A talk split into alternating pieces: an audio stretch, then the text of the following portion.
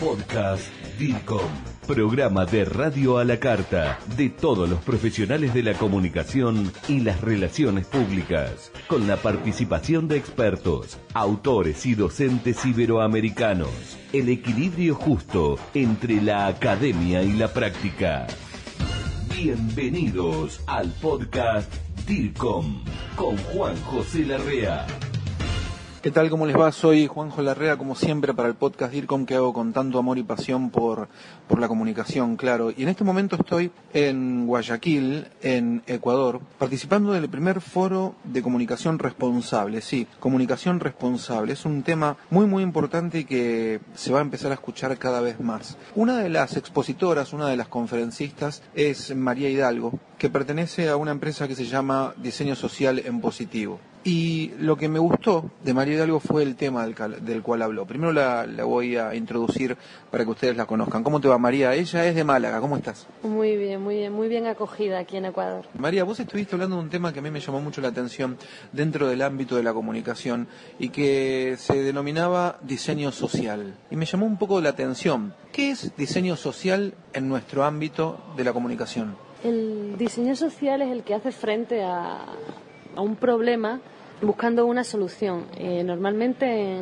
muchas veces la comunicación o eh, los diseñadores eh, lo que se les pide por parte de las empresas es crear una necesidad en, el cliente o en un público objetivo, una necesidad de, usar un producto.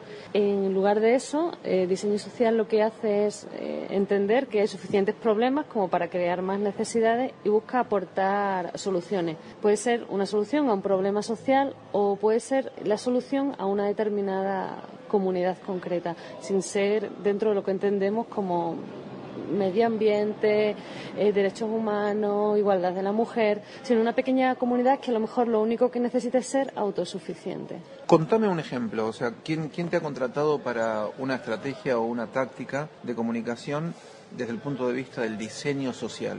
Eh, por ejemplo, hay un grupo de apasionados de la, de la comunicación que necesita eh, financiación para un documental. Eh, se llama Cultural Planet el proyecto y necesitan financiación. nosotros, en lugar de buscar una manera tradicional de financiarse, que podría ser ir, ir a un banco o intentar que un gran inversor o dos, tres grandes empresas les contraten, innovamos en ese sentido, traemos la innovación social a España y decimos, hay una cosa que se llama crowdfunding, que es financiación colectiva, y a lo mejor no necesitas que un gran donante te dé 3.000 euros, sino que mil donantes te den 3 euros. O sea, 3 euros, mil pequeños donantes repartidos por toda España que dicen, me gustaría que se hiciera ese documental y me interesaría verlo. Ponen sus 3 euros y sale adelante la financiación del proyecto. Pero ¿cómo logran, cómo llegan a eso, a que esas 3.000 personas pongan 3 euros? A través de un plan de comunicación, conociendo mucho a nuestro público objetivo y sobre todo las nuevas vías de comunicación para llegar a la gente. Son canales completamente distintos a los que se vienen haciendo tradicionalmente. No recurrimos a los famosos, estamos en contra del uso de famosos, pero sí de influencers, es decir, personas a las que tú eh, realmente valoras su opinión y dices, si esta persona te dice que es un gran proyecto, pues lo creo, pero no porque sea un actor, sino porque confío en él. Cuando hablas de un influencer, o sea, alguien que tiene una gran influencia en un público o en un cierto público, me decís no hablo de actores, hablas de periodistas, ¿de quién hablas? Hablo de personas cuyo público consume contenido, es decir, si vamos a internet vemos que en España, por ejemplo, si tú tienes un pequeño huerto urbano, casi todo el mundo conocerá la huertina de Tony. ¿Y quién es Tony? ¿Quién es Tony? Pues Tony es un chaval que desde su casa tiene un huerto y hace, hace un tiempo empezó a subir vídeos de cómo se crea un huerto urbano, cómo ataco a la mosca blanca.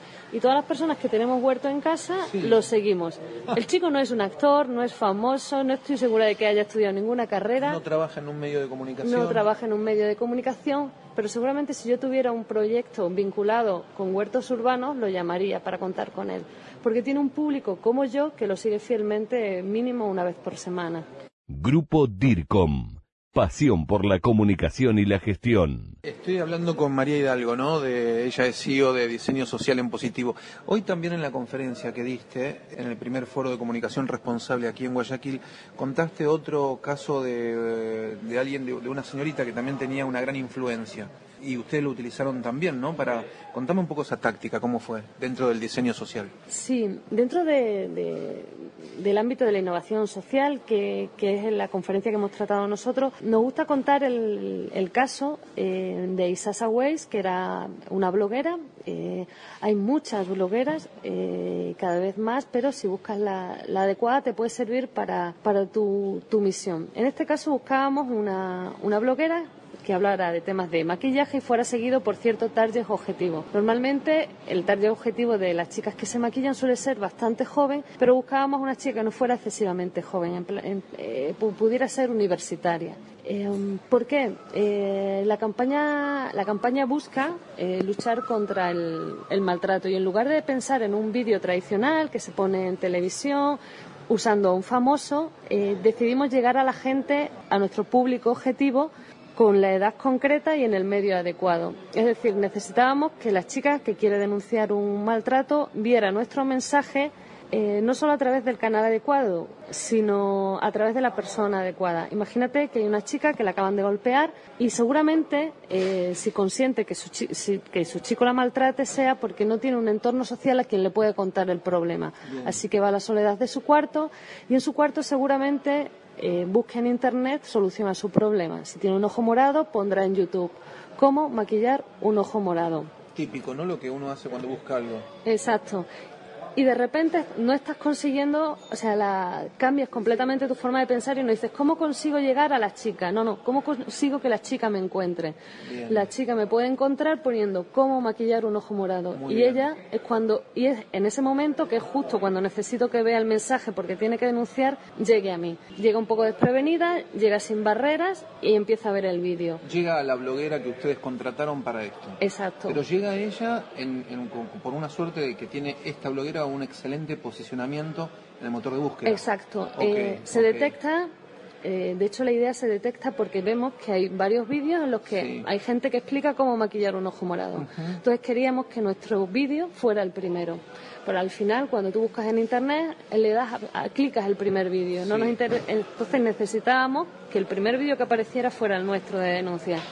La chica en el vídeo empieza a explicar cómo se maquilla un ojo morado y cuando está llegando al final se para el vídeo, llega el silencio y muestra un cartel. La bloguera. La bloguera. Muestra, la bloguera muestra un cartel muy sencillo de no ocultemos el maltrato, denúncialo. Sin ningún tipo de mensaje rimbombante, muy sencillo, muy limpio y ahí es donde la chica tiene que decidir si denunciar o no. Es excelente porque eh, agarra, toma este, a la, chica que estaba buscando cómo ocultar eso en una guardia baja, ¿no? Exacto. Eh, engagement. De hecho, el mensaje podría empezar desde el principio diciendo qué haces, o echando un sermón como diciendo qué haces buscando un vídeo así, denuncia. No, para poder bajar la guardia, dejamos que el vídeo comience, que empiece a explicarlo y solo al final del vídeo es cuando se manda el mensaje. Si alguien quiere ver este vídeo, ¿cómo lo puede encontrar? Cómo maquillar un ojo morado. Directamente. ¿Y la bloguera se llama? Isasa Weiss.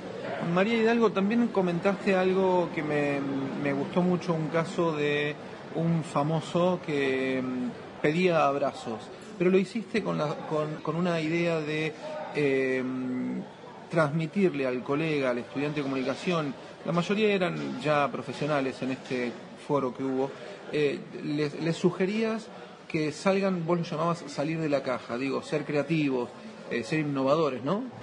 Em, cogemos siempre el ejemplo de abrazos gratis porque fue uno un poco el, que nos llevó a nosotros a dejar de eh, leer los libros de siempre y empezar a experimentar. Porque era un chico eh, que buscaba una campaña de sensibilización en cuanto al contacto humano y siendo la campaña más importante y más famosa en este aspecto, estoy convencida, nosotros no lo haríamos y estoy convencida de que ninguna agencia le hubiera recomendado coger un cartón, escribir con un rotulador abrazos gratis y salir a la calle principal de su ciudad a repartir abrazos.